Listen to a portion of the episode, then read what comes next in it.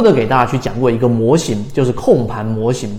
什么是控盘模型呢？就主力掌握着大部分的筹码，它对于这一只个股的影响力就非常之大。那这种影响力几乎可以把其他的分力忽略不计。那么这种控盘的话，在之前我们说过，缠论当中是影响力非常大的。缠论缠中说禅，其实之前操作过的易安股份也是运用着这一种控盘。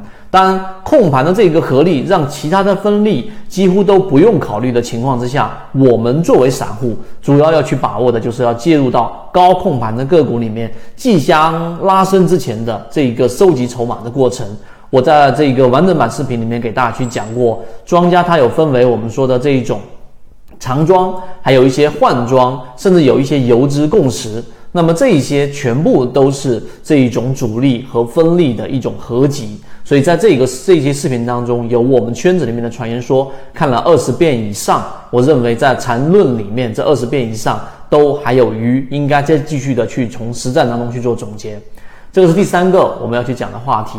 第四个呢，我们要讲一讲，其实对于主力资金，它有一条食物链，这一条食物链呢，最高级别的，他们每一个不同的级别，它都会有一个平衡。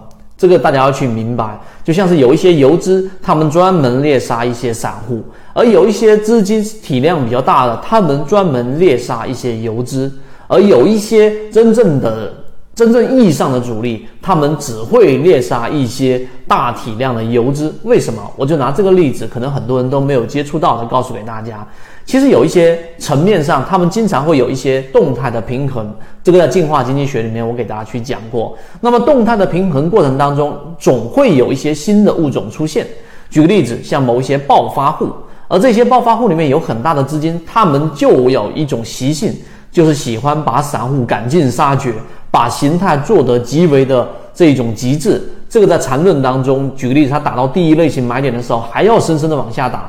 一旦这种新的物种出现，我们可以把它理解为暴发户。那么有一种专门的这一种真正的主力，你可以把它理解为贵族。那么他们就会专门猎杀这些类似暴发户的这种形态上出现很大的破绽的这些游资，一笔就把他们全部收掉。这个在二零零八年的时候，在禅中说禅里面，在禅论当中，我都有给大家提及。那么这种几乎很少出现，并且他们一年到头真正的大主力，他也是出手的次数很少。但是，一旦有这一种机会，他们是绝对不会错过的。